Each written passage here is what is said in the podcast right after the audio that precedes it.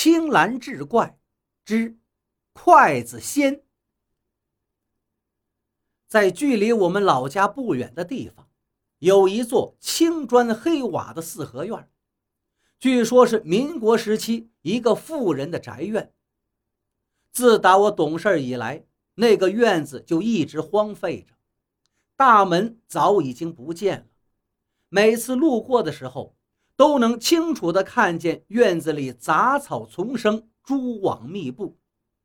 我曾经问过爷爷奶奶，那座院子里为什么没有人住，可他们好像很忌讳一样，总是对我说不要多问，还再三叮嘱我不要到那个院子里去玩耍。但他们显然低估了孩子的好奇心。就在一个周末。等爷爷奶奶下地干活之后，我就偷偷地溜进了那个院子里。但令我失望的是，那院子里并没有什么好玩的东西，很多破旧的木门都被锈迹斑斑的铁锁锁着，只有一个类似客厅的房间能够进去，因为它连门都没有。屋里空荡荡的，什么都没有，除了壁画与窗花。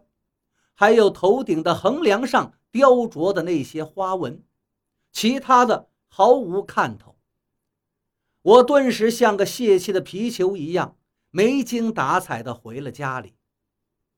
可没想到的是，当天晚上我就开始高烧不退。爷爷奶奶背着我大半夜的来到了村里唯一的小诊所里，站在门口敲了好半天。才把医生叫起来。医生摸了一下我的额头，又给我量了体温，没有多说什么，就给我打上了点滴。又累又困的我，也不知道是怎么回的家。等我醒来的时候，已经躺到自己床上了，天已经亮了。让我感到奇怪的是，自己晚上打的点滴好像并没有什么用处。我还是觉得口干舌燥，浑身发热，这可把爷爷奶奶又急坏了，匆匆忙忙又把我送回诊所。但医生说我烧得太厉害，只是给我打了一针之后，便让爷爷奶奶赶紧把我送到县城里的大医院。年幼的我看着面色焦急的两位老人，心里很难过。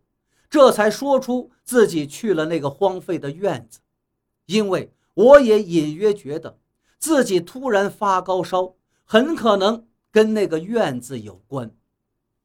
果不其然，爷爷奶奶一听，脸色都变了，立刻抱着我回了家。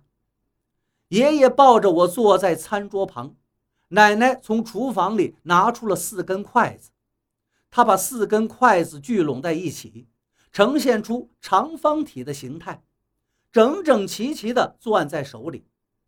筷子的顶端垂直地立在桌面上，末端夹菜的位置对着屋顶。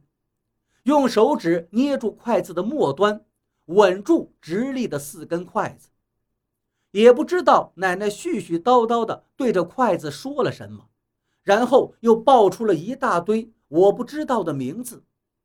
每报出一个名字，他都会在后面加上我的名字，然后说一句：“你动了我孙子没有？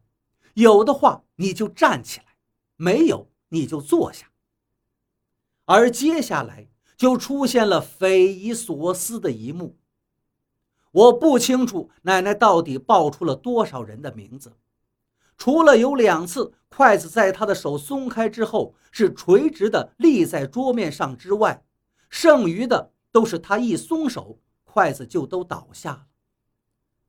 两位老人并没有对我多说什么，在家里拿了一些冥纸、香烛之类，就抱着我来到了那个院子的门口。